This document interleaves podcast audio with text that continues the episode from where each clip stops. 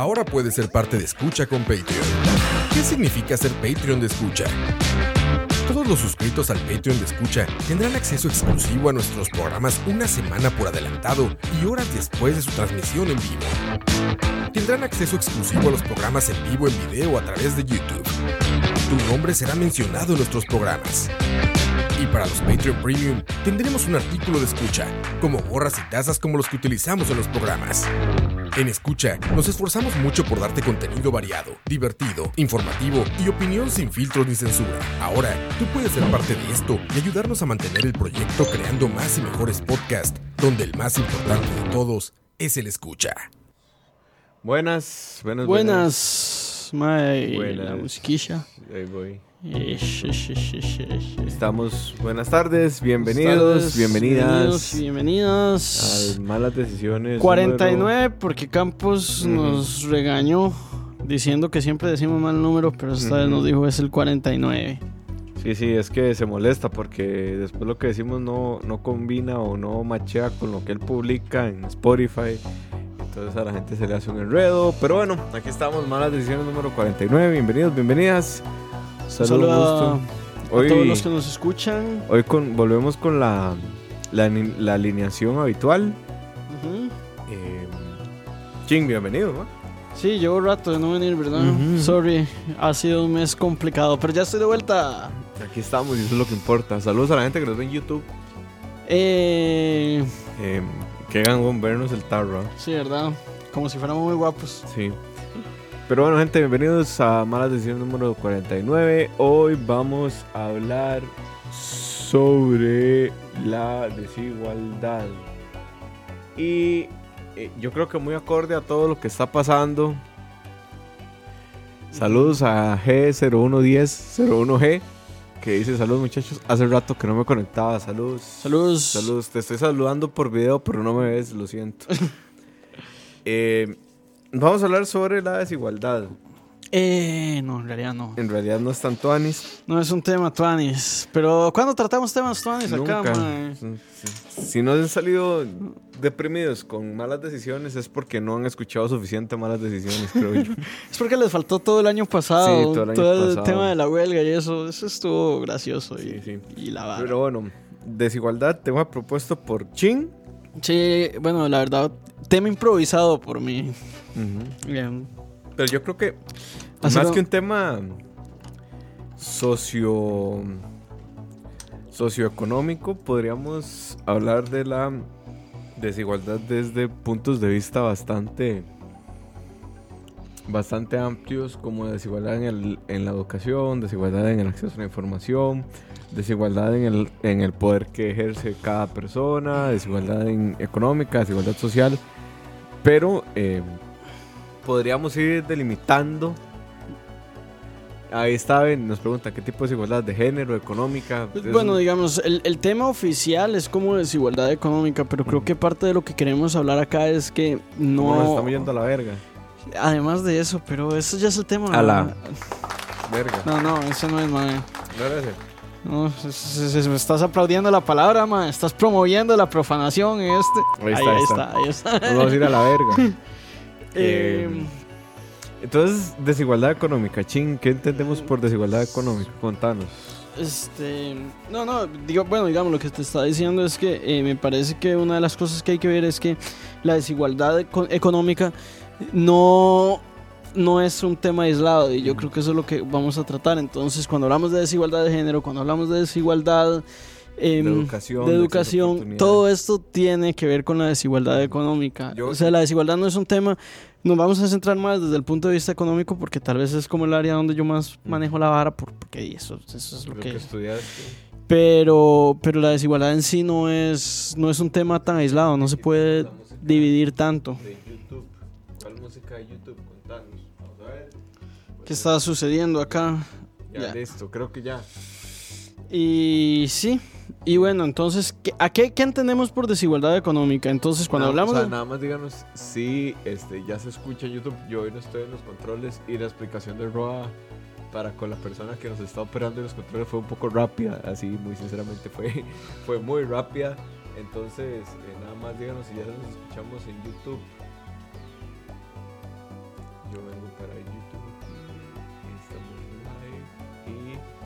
Qué bonito. Llevamos 5 minutos de streaming. Bien. Eh, ok, Entonces, ok.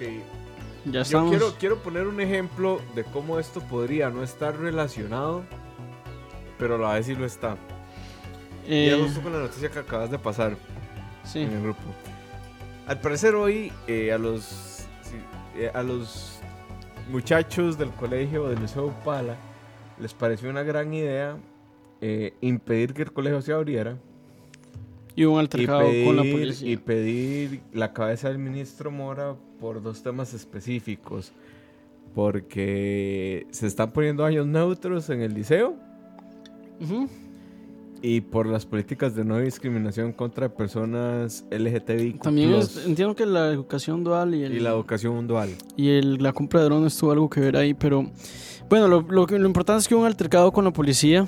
Yo he visto noticias que pintan la cosa como que el altercado fue una represión policial y otras que pintan la cosa como que fue una agresión de los estudiantes hacia la policía que estaban solos y no había ningún maestro, lo cual eso tiene un- hay un tema, inter- un tema complicado.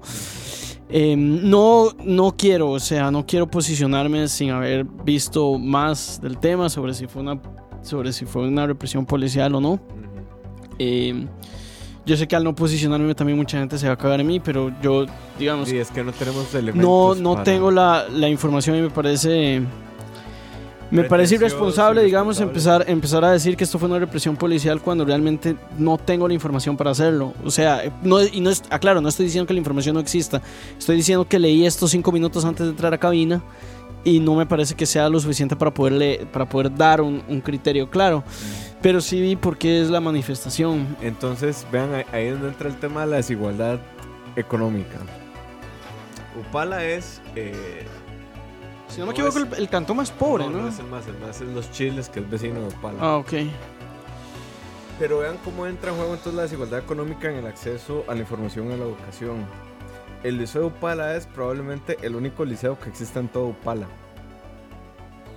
Y No sabría decirte. Estoy casi seguro de que sí. Yo hice mi tesis ahí y recuerdo que solo habíamos contabilizado ese liceo en todo Upala. Imagínate cómo puede afectar el hecho no de que un grupo de estudiantes quiera que no se abra el colegio porque están en contra de, de políticas de, y aquí abro comillas, ideología de género. El daño que le podría estar causando eso al resto de estudiantes de secundaria de Upala, que por sí ya es difícil que la gente pueda ir a secundaria en Upala, el hecho de cerrar el colegio un día por estar en desacuerdo con las políticas que está impulsando el ministro en contra de la discriminación. Ahí hay, hay un elemento del fondo que si lo extrapolamos y te vas al año pasado, vas a encontrar estudiantes de, de la educación, del Dice sistema de educación pública. Lo verga como chin, posiciones o se caga. Chin, come Taco o se caga. No, eso sí, ¿verdad? sí. Entonces imagínense el daño que le pudo causar, por ejemplo, el año pasado la huelga de, de profesores a todos los estudiantes de la educación pública que no tuvieron clases durante un año. Tuvieron que darlo por, por ganado, digamos. Y cómo el acceso a la información y el hecho de estar en una zona rural y el no tener un día de clases te afecta, evidentemente, en el acceso a la información. Y sí, aquí sí me le estoy cagando a los estudiantes por una sencilla razón. Y no, no es a ellos directamente, es a los profesores porque he estado leyendo cosas de lo que se están dejando decir los profesores de secundaria y a mí me da pavor. Es, es un poco preocupante lo Es que muy he visto preocupante también. porque los, y los lo peor es que están no, mal formando gente. no es algo que, digamos, lo que uno escucha. Hay un. Lo que uno escucha no es tan disímil a lo que uno escucha en las plataformas públicas, ¿verdad? Pero bueno, volviendo al tema de la desigualdad, cuando hablamos de desigualdad económica, para entrar en el tema, usualmente hablamos de desigualdad en el ingreso. O sea, la cantidad de dinero que tiene una persona. Ca- casi siempre. eh, casi siempre. eh, eh, es, es- es la medición que se hace, ¿verdad? Eh, o mejor dicho, es, es la, la decisión que se hace porque es un poco más difícil medir ingreso que riqueza, pero en un tema más, digamos, usualmente se habla de, a ver, son dos cosas. Usualmente se habla de, cuando se habla de desigualdad en económica, se habla de desigualdad en la riqueza, no en el ingreso, son dos cosas diferentes. Pero la riqueza es muy difícil de medir, entonces usualmente se toma el ingreso. De hecho, Hay una diferencia importante. La riqueza incluye todos mis activos, ¿verdad? sí, no solo el líquido. No, solo el- eh, mi salario, es la, la casa en la que yo tengo, etcétera, etcétera, etcétera. Em, entonces, eh, usualmente cuando hablamos de desigualdad, de eso hablamos, ¿verdad? Ahora, como vos decís, la desigualdad tiene, en el ingreso, en la riqueza, tiene un, un componente duro, que es este, Como te gusta. que es, que es, que es como vos estabas diciendo, eh, di Upala, por poner el ejemplo que pusiste, es, un, es uno de los cantones más pobres, Ujú. ¿verdad? Y no es casualidad que entonces también son los cantones donde sea más difícil accesar a la información, sea más difícil accesar a la educación. Aquí Yeudi nos está diciendo algo muy interesante, Yeudi, y me encantaría que le mostraras este programa a tu profesor. Dice Yeudi, estoy en quinto y hay un profesor que solo habla de irnos a huelga. Me encantaría que se lo mostres para invitarlo. Me gustaría saber cómo piensa ese profesor. Sí, sí. O sea, o sea, nosotros realmente no nos gustaría como hacer un, un malas decisiones muy confrontativo. No, nosotros no, no nos gusta el shame público, pero me encantaría entender cómo piensa alguien con esta lógica, porque Sí. eh, de repente y tienen puntos válidos que uno nada más por estar en su pedestal del círculo en donde se validan sus opiniones cree que tienen la razón y de repente ellos tienen puntos válidos que me, me gustaría escuchar. Aquí Pero ahí te la dejamos. Dice Robert Cacomo de nuevo, estoy casi seguro que esos profes de Upala le lavaron el cerebro a los chamacos. Es básicamente Es- lo que he estado leyendo Es últimamente. lo que está diciendo. A mí no me extraña, digamos. A mí tampoco. O sea, no estoy diciendo que sea el caso, pero di, uno, ve, uno ve este tipo de discursos en la universidad. Ujú. Y por lo que he visto, los profesores también se han dejado ir, darle rienda suelta a ciertos discursos en el colegio, eh, donde di, uno es más vulnerable a lo que dice un profesor. Claro. Eh, entonces no sería tan extraño, ¿verdad? Dice Alex, ¿cómo se origina la desigualdad y cómo evitarla? Eh, es un poco muy, es un poco bastante muy complicado. Todos los teóricos del ingreso, desde los capitalistas hasta los comunistas, tienen sus sus Si teorías. en un, en un término así como completamente filosófico, una de las primeras personas en teorizar Marx. Sobre la desigualdad, antes que Marx incluso, fue Rousseau.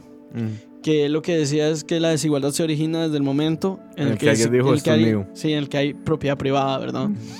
Que es la Entonces- tesis, creo yo, más aceptada. A pesar de que no.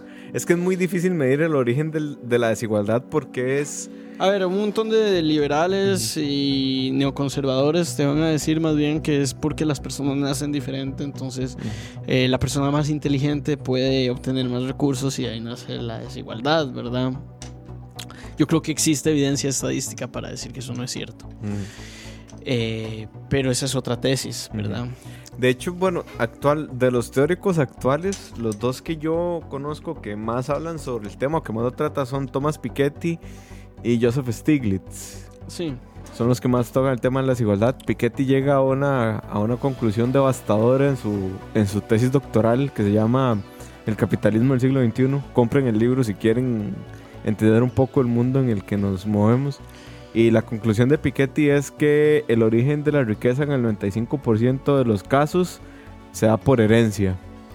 Entonces, la gran conclusión a la que llega Piketty es que es mentira lo que nos dicen los neoliberales de que la riqueza se hace por mérito propio, sino que más bien la tendencia sería que si naces en una familia de plata, vas a tener plata. Sí.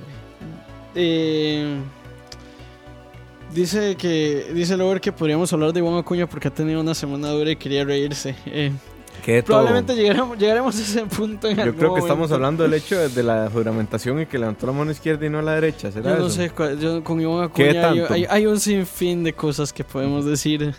Dice Alex, las actuales medidas del gobierno contrarrestan el creciente aumento de la desigualdad.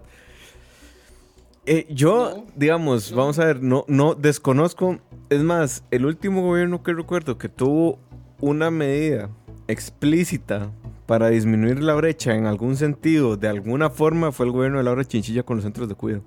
Puede ser. Ahora, dos cosas con respecto a lo primero que dijo Alex, este, cómo evitar la desigualdad.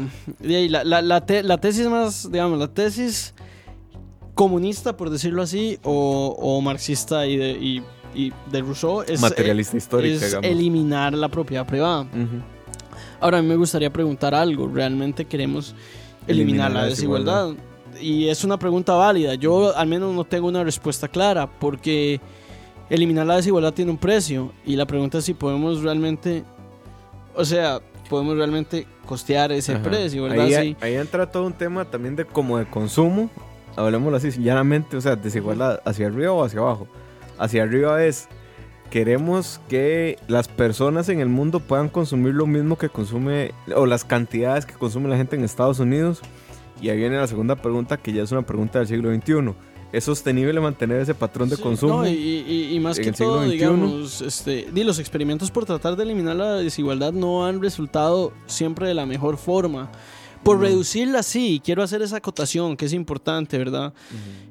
Los experimentos por tratar de reducir la desigualdad eh, han tenido diferentes grados de éxito, pero casi que todas las sociedades que han tratado de, de- De de- eliminarla. de eliminarla por completo, eh, y pues hemos terminado en, en, en la Cambodia de Pol Pot, en la revolución, en, la revolución, china, en, cosas que la mayoría de las personas coinciden que fueron problemas históricos, eh, episodios históricos que no quisiéramos repetir. ¿Es posible eliminar la desigualdad sin caer en esos, en esos episodios históricos, digamos, sin caer en ese tipo de situaciones? Yo no lo sé. Una- Puede que, lo, puede que sea, no me atrevo a decir que no. Y ahí, ahí hay, hay otro tema que don Ronulfo, que ya lo tuvimos una vez acá, compartió un artículo hace un, un tiempo, que yo, o sea, yo leí, le di una ojeada, una leída, me pareció que tenía toda la razón. En general la gente no está en contra de la desigualdad, está en contra de la injusticia. ¿Qué quiere decir esto? Que si usted, por ejemplo, le pregunta a alguien que, y aquí ya es un rollo muy filosófico y muy, muy de qué crea uno, si usted a alguien le pregunta que si, por ejemplo, Chin se mató toda su vida estudiando, eh, trabajando y pudo montar su empresa y de ahí se hizo rico, a la gente no le parecería mal. Pero si Chin se montó su empresa por contrataciones de dudosa procedencia con el gobierno, entre amiguismos que le permitieron surgir y con exenciones fiscales que no le hicieron a todo el mundo, ahí es donde la gente probablemente ganó. Yo no estoy de acuerdo con ese Sí. tipo de riqueza, ¿verdad? Sí, eso es cierto, pero también existe la tesis de que es- si, si realmente la desigualdad es... Eh, aclaro, digamos, muchas de las cosas que yo he dicho, yo no estoy diciendo que son cosas que yo Es un rollo muy teórico. que yo, que yo apoyo. Son, son tesis que uno escucha, particularmente, eh, particularmente algunas de las que ya dije, o particularmente, por ejemplo, la, la tesis liberal del origen de la desigualdad, yo no la comparto. Eh, pero, por ejemplo, también existe la teoría, la, la- pregunta, el ejercicio de pensamiento, sí. Eh, si realmente eh, estamos en contra de la desigualdad, o sea, ¿Qué es mejor, por decirlo así, una sociedad más desigual con menos pobreza? ¿O una sociedad más igual pero con, Con mucha más más pobreza? Sea, pre- preferimos gente que esté materialmente, que, la, que más gente esté materialmente peor, pero que la sociedad sea más igual, o una sociedad más estratificada, pero que la peor persona, digamos, esté en una situación donde puede solventar sus, una gran cantidad de sus necesidades materiales. Sí, y ahí entra en juego también el hecho de eh, las teorías del derrame, la teoría del Estado como, como agente igualador en los puntos de partida, pero no en los puntos de llegada. ¿Qué quiero decir con esto? Vamos a ver, la tesis de los liberales en general es, todos nacemos diferentes, pero hay un agente, eh, digamos, es una de las tesis liberales, no es la tesis liberal, aunque creo que podría ser la.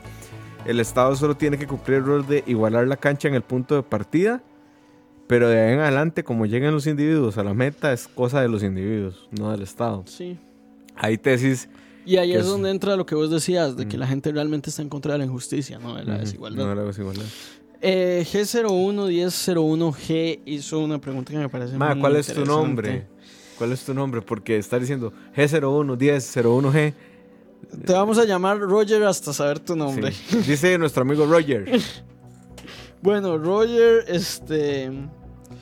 eh, dice que por qué no estamos hablando de, igual, de, de, de- de oportunidades. Y es porque eh, como ya dije, digamos, eh, yo hablo, yo parto, estoy tratando de partir, estamos tratando de partir de la desigualdad económica para explicar que la desigualdad en realidad es un problema mucho más intenso que tiene que ver con las oportunidades a las Mm. cuales accesamos. accesamos.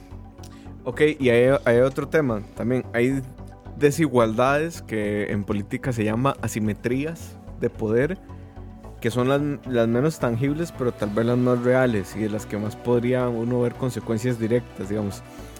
Eh, ¿En qué sentido? Voy a poner un caso que es legal y que yo veo legítimo. Por ejemplo, usted no tiene cuando cumple 18 años la misma cuota de poder que la que tiene un menor de edad. De hecho, un menor de edad no es un ciudadano en todas las reglas porque no tiene todos los deberes y todos los derechos que le podrían cobijar si siendo mayor de edad, entre ellos el, el derecho a votar. Ahí hay una asimetría o una desigualdad de poder que creo yo está justificada y esa es medible, cuantificable y entendible. Pero hay otras desigualdades que no necesariamente, que igual del poder, que no necesariamente están ligadas a la desigualdad del ingreso. Por ejemplo, eh, en las juntas directivas de las empresas privadas hay desigualdades de poder entre la gente que tenga más acciones que otra. Es así de sencillo, si yo tomo más acciones tengo más poder. Y así funciona en general como en, en el mercado laboral que tampoco está ligado al ingreso. O sea, yo siendo empleado estoy en una desigualdad de poder respecto a mi empleador y por eso la ley siempre va del lado del empleado, no del empleador. Hasta cierto punto. Hasta cierto ¿verdad? Digamos, punto. probablemente si yo tengo un Nobel de Economía, Ujú.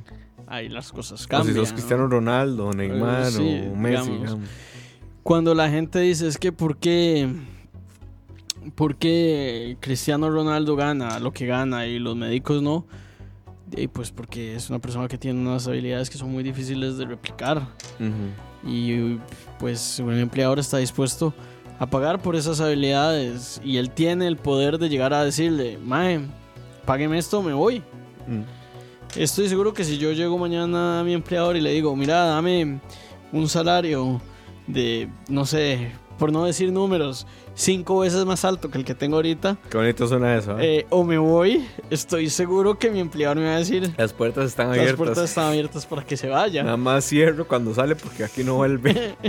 en cambio, si yo tuviera, digamos, si yo, si yo soy Cristiano Ronaldo y estoy trabajando y estoy jugando en el Real Madrid, y digo, dobleme el salario, me voy al Juventus que me está ofreciendo el triple, de ahí, de ahí para ahí. de ahí, pa' ahí me toca. Antes de seguir y leer el comentario de Alexander, que está muy interesante, vamos a mandar un saludo a nuestros Patreons. Alcides, Alex, Alfredo, Alan, Andrés Andrés, Obanda, Andy, Andy Anónimo, Ora- Andy- Bob, Brandon, Caleb, Carlos, Solo, Cosme, Dave, David, Dance, Diego, Emanuel, Fabián, Johan Fabio, Jiménez, Isaac, Jason, González, Josué Johan, Jorge, Villegas, José, a todos los José que está por ahí, a Josué, a Julio, a Kenneth, a Kevin, a Killer, a Cabote, ma, Cabote se me hace un gran nombre, a Martín, a Michael a Minor, Minor, a Olive, Moya, a Steve Pablo Peñaranda, a Rod, Joshua Corella. Wesley y Joshua Corella. Ok, seguimos. Listo. Entonces, Entonces, Alex aquí nos lanza la pregunta y dice: Yo creo que los, no es una pregunta, es un comentario. dice, A los adinerados y generadores de empleo les conviene la pobreza. Esto por dos motivos: generar miedo a ella misma, por tanto, la gente acepta salarios más bajos y condiciones difíciles para obtener y mantener el trabajo. Lo otro, la pobreza les ayuda como herramienta para donar dinero.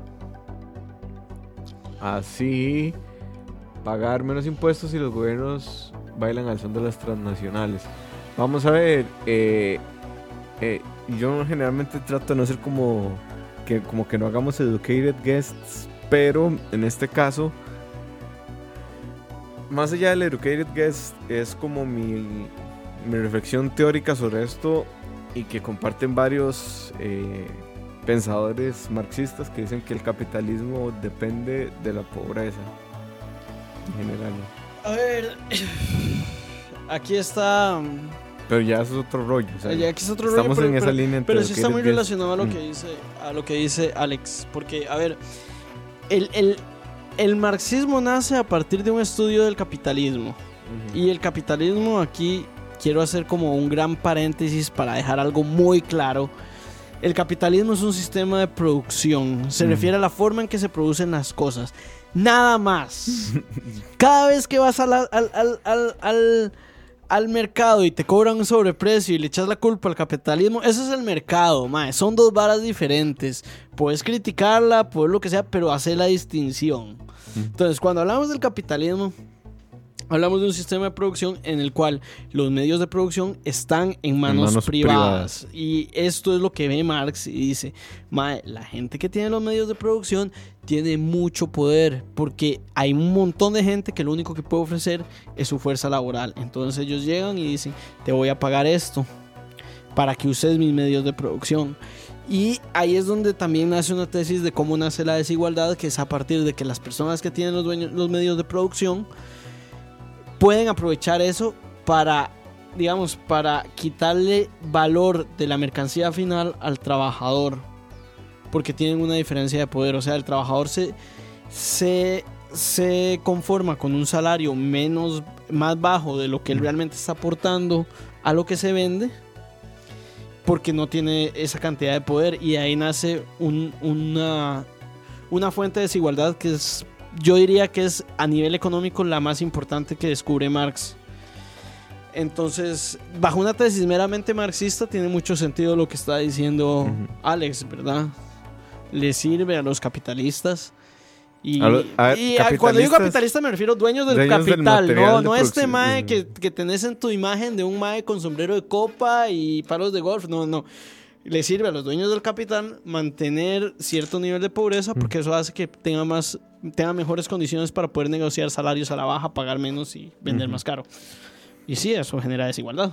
Que es donde entra el tema de la, del acceso a la justicia y el tema de- del Estado como equiparador de la cancha en general. Dice Tao, tal vez suene un poco tonto, pero incluso en SimCity un mae creó una ciudad neutra donde todos eran iguales y nadie tenía más riqueza que otro, pero la gente era infeliz. No sé si cuenta tal vez como experimento. Yo no me atrevería a catalogarlo como experimento porque es un algoritmo que está programado para, para generar ciertos outputs luego de unos inputs que en general la sociedad podría verse así. Pero eh, sí, por ejemplo, lo que recuerdo, eh, por ejemplo, es de países de primer mundo que llamamos, como Suiza, Dinamarca y así, es que en general la gente tiene un índice o una tendencia a suicidarse mucho mayor que cualquier otro país en donde no tienen sus condiciones de vida tan buenas. Oscar Roatico, buenas muchachos. Buenas. Buenas, Roatico. Roatico. ¿Quién será Roatico, man? Ok, pero hablemos ahorita de la desigualdad en el acceso a la información, que yo creo que es, también está relacionada a, con a- la... a la desigualdad en el ingreso. Sí. Pongamos un ejemplo, los pescadores de ayer. Es muy interesante cómo eh, todos los análisis, análisis no, todas las opiniones jugando a ser analistas han tratado el tema de los pescadores con la ligereza de ¿y por qué no se manifestaron antes? O, o sea, l- la generalidad de lo que yo he sí. visto es como ¿por qué no se manifestaron antes? ¿Y por qué no hicieron presión en la Asamblea Legislativa? Etcétera, etcétera, etcétera, por, ese, porque ser el tema del IVA. Bueno, yo podría esgrimir alguna clase de argumentos, no en defensa de, de lo que hicieron ayer los pescadores, sino en defensa de su tardía puesta en escena en el panorama político nacional. Y es, por ejemplo, que las condiciones de las costas son diametralmente opuestas a las condiciones del GAM. Que esa es, una- que esa es, yo diría, la desigualdad más palpante de Costa Rica en este momento, ¿verdad? Sí, es, es lo más, Y América Latina en general. lo más chungo, por ejemplo, es que en, en Isla Venado, solo para poner un ejemplo, no hay ni agua potable ni electricidad. Eso no existe en Isla Venado. Entonces, ¿cómo uno podría exigirle a un gremio que son pescadores del Golfo, artesanales, que su producto, si lo pescan en la mañana, en la tarde está malo porque no tienen cómo refrigerarlo?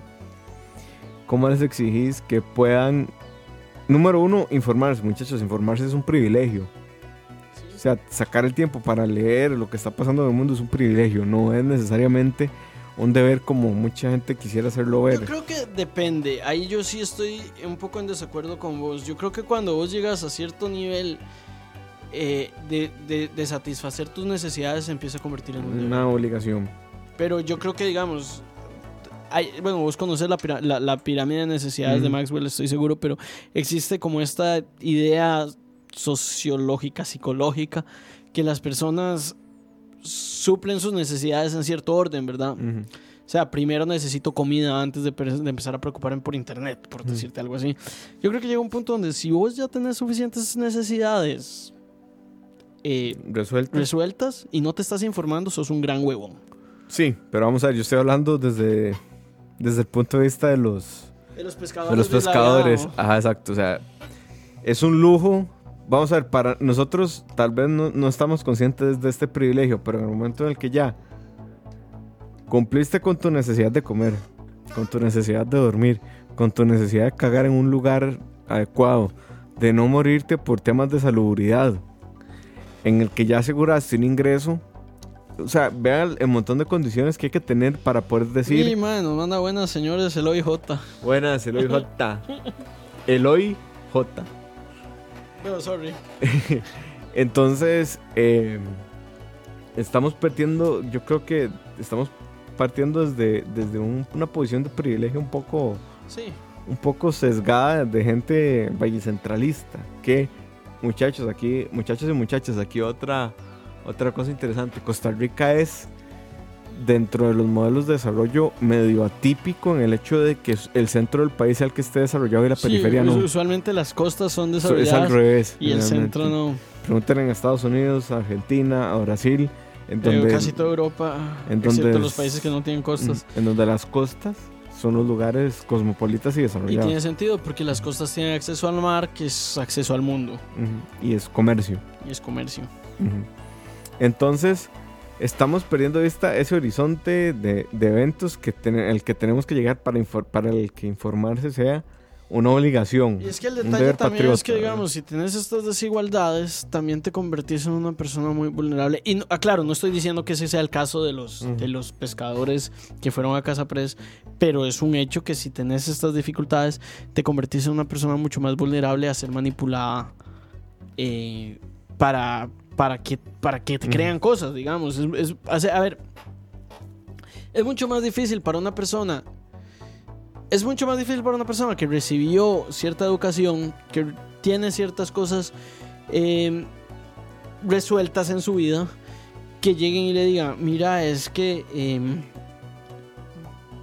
ese, ese inmigrante te está quitando tu trabajo y este mae se quiere casar con el otro mae y eso está en contra de- del matrimonio como vos lo entendés. Este mae quiere quitarte la idea de matrimonio que vos tenés. Eh, cuando, al, cuando, cuando alguien te dice eso y vos tenés bastantes cosas en tu vida resueltas y cierto nivel de educación es para vos muy fácil decir, mae, no, eso es, eso es mentira. Pero cuando vos estás viviendo el día a día es un poco más difícil llegar a esa conclusión. Y ahí, bueno, hay otra cosa, digamos.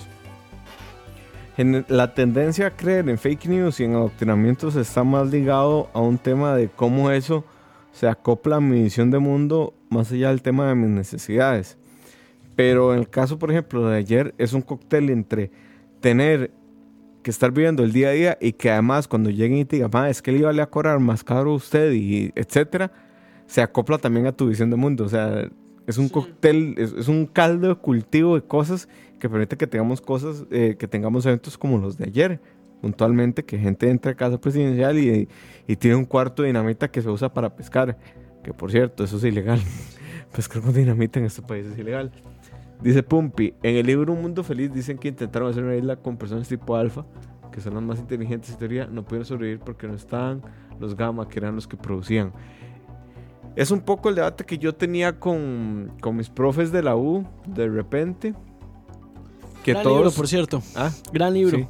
Que todos, todo el mundo en la U quiere que todo el mundo esté en la U. El problema es que si todo el mundo en la U quiere que todo el mundo esté en la U y todo el mundo está en la U, bueno, ¿y quién produce lo que nos vamos a comer? ¿Quién es el técnico que me arregla la compu?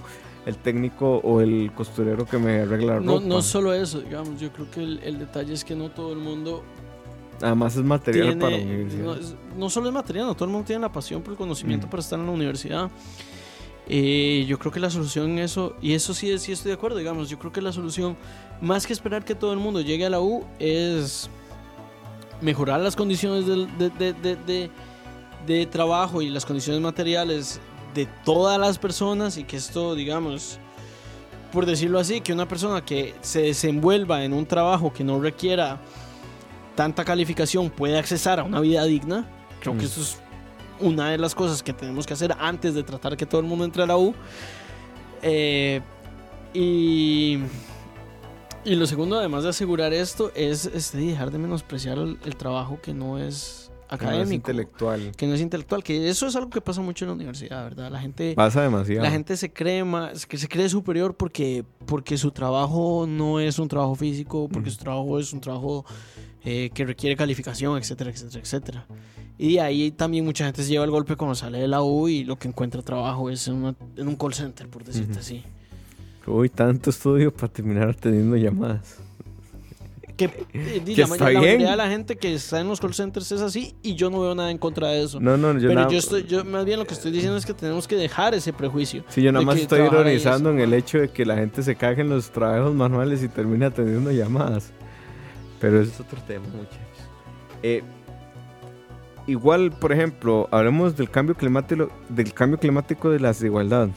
Es un tema muy interesante porque el cambio climático, si usted está en los primeros dos quintiles, usted probablemente el cambio climático no lo afecte tanto como si está en los últimos quintiles.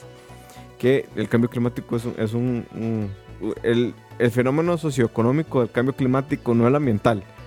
El, el- el impacto humano es un, es un problema que está creando el primer quintil, pero que las consecuencias las está soportando el último quintil. ¿Por qué digo que lo está creando el primer quintil? Porque los viajes interoceánicos, el tipo de dieta que tenés, Porque el consumo el consumo... que jode más el medio ambiente Es no el del primer tienen- quintil. sí, lo tienen las personas que consumen más, claramente. Entonces, esa gente se está cagando a la gente que consume menos. Sí, porque al fin y al cabo las personas que no pueden accesar, que, que tienen que accesar a lugares que son más vulnerables, por ejemplo, las personas que construyen su vivienda en lugares que son más vulnerables a desastres naturales, no son las personas más ricas del mundo, ¿verdad? Sí, exacto. Entonces, es un Entre fe- otras razones. eh, digamos, el, el cambio climático, mm, yo creo que lo, lo vemos, la crisis climática, digamos, para hablar ya de- del sentido de urgencia que nos acude a estos tiempos, es un, es un problema humano meramente. O sea, podemos desaparecer y el planeta Tierra va a seguir existiendo. Van a seguir existiendo seres vivos en el planeta eso es Tierra. lo que va a pasar. Ajá. Va, a seguir existiendo vida. Estoy en el 100% planeta. seguro que eso es lo que va a pasar, ¿verdad? Los seres humanos nos vamos a extinguir en algún momento y la vida va a continuar. Y en unos, eh, ¿qué te gustan? En unos 200 años, no, en unos 10.000 años, cuando los exista mapaches van a estar gobernando el mundo. Ajá, porque yo estoy seguro que los mapaches son los que van a conquistar el mundo cuando nosotros nos vayamos, mae. Lo decís por nuestra experiencia de venir de como de un, de un mamífero chiquitillo. Mae, lo digo porque esos cabrones, si vos vas a, a- a- a Manuel Antonio, te van a robar la, la, la, la cartera, te van a robar la billetera, te van a chantajear por comida, saben cómo abrirle eh, hieleras. Esos maes tienen su vida bien resuelta. Sí. Y nosotros aquí que si se nos va el internet nos ponemos a llorar, man.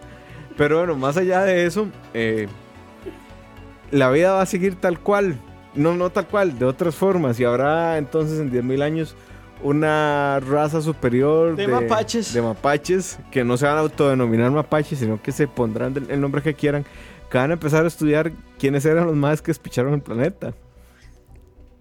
Y entonces tal vez ellos sí sean una sociedad sin desigualdad, comunista, en donde el consumo sea parejo para todos, pero un consumo sostenible, sensato, o tal vez no, y ya de chingados los mapaches viene otra especie y ya. Y así sigue. Así sigue. siglos de los siglos, Hasta que el sol se explote. trague la tierra. Es. Esto se puso muy metafísico, Sí, mae. dice Pompi, creo que todo el mundo piensa, es que si no salen deprimidos de malas decisiones. es, es como el dilema del árbol que se cae en el bosque. Si usted no sale de malas decisiones, ¿realmente hubo malas decisiones? es una gran pregunta. Dice Pompi, creo que todo el mundo piensa que puede ser empresario, pero no todos pueden serlo. Ok, yo aquí, aquí quiero hacer una aclaración importante. Los empresarios no son este, este ente malévolo que se reúne una vez a la semana a dirigir los destinos de una nación. No. Los em- No, dentro no, de los empresarios entran. No es aldesa. Exacto. No, no, vamos a ver. el- Incorrecto. Un empresario es desde la gente que tiene la pulpa en su casa, ahí en la esquina, hasta Aldesa. ¿Me explico? O sea, cuando hablamos de empresarios hay empresarios y hay empresarios. Sí, sí. Eh, todo el mundo cree que ser empresario es la ruta directa Empresario a ganar una millonada de plata al mes. No, hay empresarios que la ven mucho peor que cualquiera de Empresario sus empleados. literalmente es una persona que tiene una empresa. Y una empresa es cualquier negocio que genere dinero. Exacto. Y si usted le pregunta a cualquier empresario en general, la norma es, si usted quiere ser empresario, prepárese para estar endeudado. Esa, esa es la norma, digamos. Bueno, a ser justo, si usted quiere vivir en esta sociedad, prepárese para estar endeudado. Sí, en general, pero- los empresarios particularmente Pasan muy endeudados. pasan muy endeudados. Dice Pompi, los mapaches en Manuel Antonio son un grupo organizado comprobado. Hasta he visto hay unos que se dedican a distraer mientras otros roban. ¿Ves? Te dije, man, esos manes van a dominar el mundo. Yo estaría full pro mapache, digamos. full pro mapache dominando el planeta Tierra. Y di, no sé, si quieres vamos como concluyendo, porque nos quedan como 10 minutos. El tema, Rápido. el tema se hace como corto Muy de repente. corto.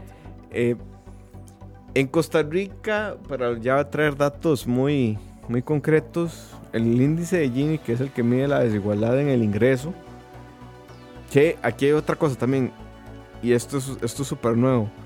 Está la desigualdad en el ingreso y la desigualdad en el poder de compra, que son dos cosas diferentes. Y la desigualdad en las oportunidades, Ujú. ¿verdad? Porque a veces, o sea, o sea, no es el caso de Costa Rica, claramente. Pero digamos, a veces hay una desigualdad en el ingreso muy amplia, pero de repente en tu sociedad, en tu país, ya existe un colchón. Ujú. No sé si me explico, ¿verdad? Sí, o sea, que Sí. tenés la oportunidad de moverte muy fácilmente. O, o no moverte, pero digamos, ya sabes que en el peor de los casos siempre vas a tener una casa, Ujú. siempre vas a tener acceso a electricidad, siempre, o sea, no la mejor del mundo, no, no la mejor casa del mundo, pero sabes que eso está ahí. Sea, tenés sí, ese, esa tenés esa certeza. certeza, sí. Eh, en Costa Rica, bueno, en Costa Rica no es el caso, claramente, pero digamos, a veces hay muchas desigual, hay una desigualdad muy grande, pero, pero vos tenés la certeza de que tenés una net. Tenés algo que te va a apoyar. Ajá. Que en Costa Rica partimos mucho del hecho de que esa desigualdad está, pero que no, no, Costa no es tangible. tampoco es el pero- peor país para eso, pero... pero O sea, tenemos la caja. Sí, y el IMAS. Y el Bambi, el Imbu. y- pero, pero igual, digamos. Existen países, existen países donde la desigualdad no, no pega tanto por eso mismo. La desigualdad en el ingreso. El ingreso. La desigualdad en el, en el poder adquisitivo es básicamente cuánto puedes consumir con tu ingreso, no necesariamente cuánto ingreso tenés. O sea, en Venezuela que ganas 30 millones, Córdoba, ¿sí la moneda? No. Bolívares. 40 millones de bolívares, eh, no te dice lo mismo que alguien en Costa Rica gane 40 millones de colones al mes, ¿verdad? Que alguien en Panamá gane 40 millones de dólares al mes. Exacto, entonces son, son cosas diferentes. Y ahí también hay, entran conceptos como, como la necesidad de deuda y cuánta deuda necesitas para adquirir los bienes que requerís, que son perecederos. Y entonces que eso cuánto ingreso te deja y que con ese ingreso cuánto puedes... En fin, el, el tema de, la- de esta desigualdad es, es como más novedoso, creo yo, es, es más reciente. Y también la desigualdad en las oportunidades, puedes verlo muy claramente en el tema género, por ejemplo en el tema etario, en, en El, tema- te- el tema que ya tratamos, el tema geográfico. Ujú. Entonces, para que vean el montón de desigualdades que existen. Dice Pumpi, si no todos pueden ser empresarios, hay gente que con una... Sí, no todos pueden ser empresarios. Hay gente con una pulpi que la heredan y la quiebran por desorganizados. Igual eso aplica para una pyme, una transnacional, una mala decisión y plop. Y plop. Sí, Sí. recomiendan en el programa. Entonces, no todos podemos ser ROA. Ujú. No todos podemos ser dueños del capital. Diría dueños de capital, no, pero Roa es el dueño del capital. De todo. El De todo. capital. Es el mexicano que arruina ASP y que arruina escucha. Pero bueno, gente, yo creo que ya, ya vamos, vamos cerrando, Partiendo. chino. Sí. Unas últimas palabras ahí. Viva esa prisa. Hacia huevo. Desigualdad en títulos también. Desigualdad en, en goles anotados, desigualdad en edad con Saurio siendo el jugador más veterano, Más veterano. en la... Pero, no, digamos, yo creo que lo más importante acá es que cuando hablamos de una desigualdad, si bien eh, se puede partir de hablar de la desigualdad de género, de la desigualdad de, de- de ingreso, de la desigualdad, al fin y al cabo, una desigualdad no viene sola, ¿verdad? Ujú.